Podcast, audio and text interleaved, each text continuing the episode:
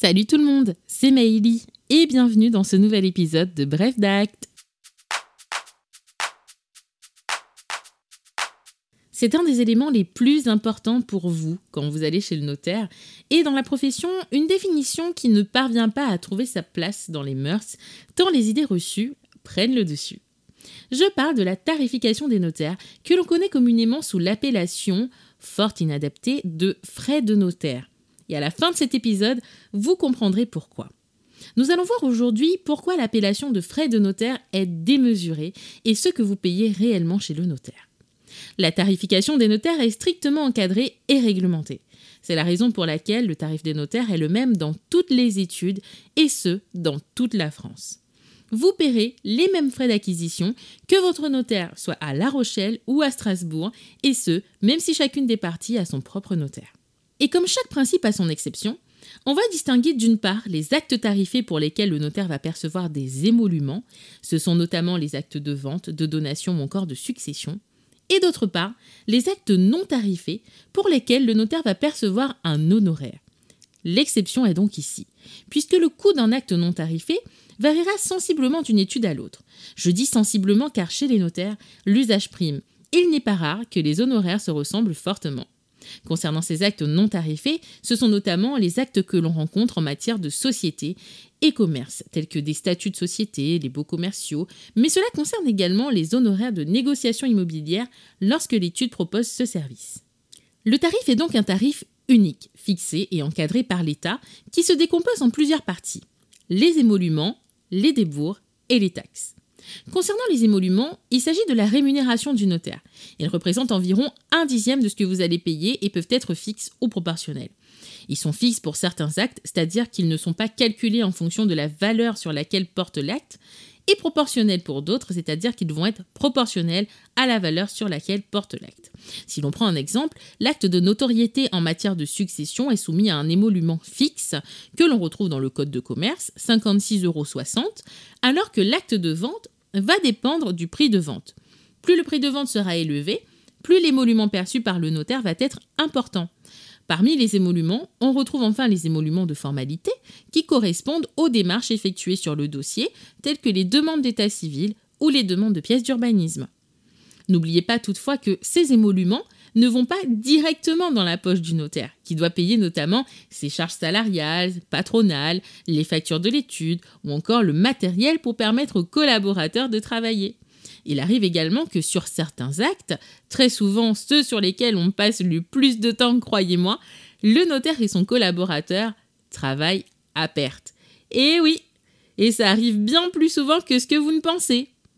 Enfin, il faut savoir que pour éviter que la rémunération du notaire soit plus élevée que la faible valeur d'un bien, depuis 2016, il a été instauré la règle de l'écrètement, qui concerne les mutations immobilières telles que les ventes, les échanges, et pour laquelle la rémunération du notaire ne peut pas excéder 10% de la valeur du bien, sans pouvoir être inférieure à 90 euros hors taxe.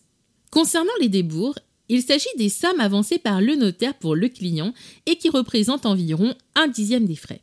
Non, le notaire ne vous fait pas de prêt, hein, on n'est pas un établissement de crédit, mais dans le cadre de l'instruction de votre dossier, il peut être amené à avancer des frais pour obtenir des documents, pour rémunérer un intervenant ou régler des frais exceptionnels engagés à la demande du client.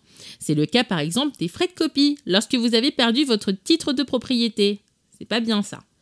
Il n'est pas rare que le notaire vous demande d'ailleurs de verser à l'ouverture du dossier une petite avance sur la provision de frais afin de lui permettre de régler le coût de ses demandes. Cette petite avance n'est pas perdue pour vous, puisqu'elle vient en déduction des frais finaux, et il n'existe pas de règle quant au montant de cette dernière, elle est généralement fixée en fonction du coût moyen des premières formalités liées au type d'acte. Enfin, concernant les taxes, il s'agit ni plus ni moins de la plus grosse partie de la tarification, les 8 dixièmes restants. Les droits et taxes sont un impôt perçu par le notaire hein, qui porte sa casquette de collecteur d'impôts et reversé à l'État et aux collectivités territoriales.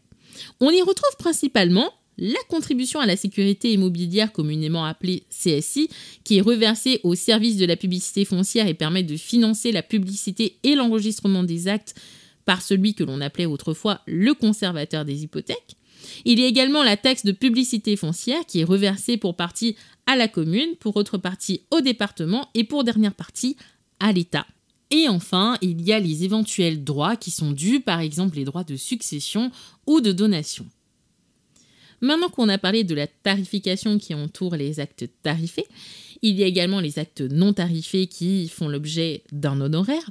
Et s'agissant de ces honoraires, ils correspondent à la rémunération du notaire en contrepartie d'une prestation qui n'est pas réglementée. On parle d'honoraires libres, car le notaire va fixer librement ce tarif en accord avec le client qui signera une convention d'honoraires. On retrouve ces honoraires en matière commerciale et sociétaire, mais aussi pour une consultation juridique indépendamment de la préparation et rédaction d'un acte, ou encore pour la rédaction et le conseil apporté pour la signature d'un avant-contrat. S'il y a une chose qu'il faut savoir, c'est qu'il est quasi impossible de connaître par avance le coût exact d'un acte, le coût à l'euro près avant la réalisation des formalités. Et non, ce n'est pas un simple pourcentage appliqué sur le prix, tout dépend de l'acte et des formalités qui seront réalisées. C'est la raison pour laquelle le notaire va vous demander une provision sur frais et vous fournir un décompte prévisionnel lors de votre appel de fonds. Ce n'est qu'après la signature et à la fin de toutes les formalités que l'on connaîtra le coût réel de l'acte. Cela ne vaut évidemment pas pour les actes soumis à tarification fixe tels que les contrats de Pax ou de mariage dont le coût est connu et ne varie pas. Enfin, il n'est pas rare que les clients nous demandent un petit geste, une petite remise.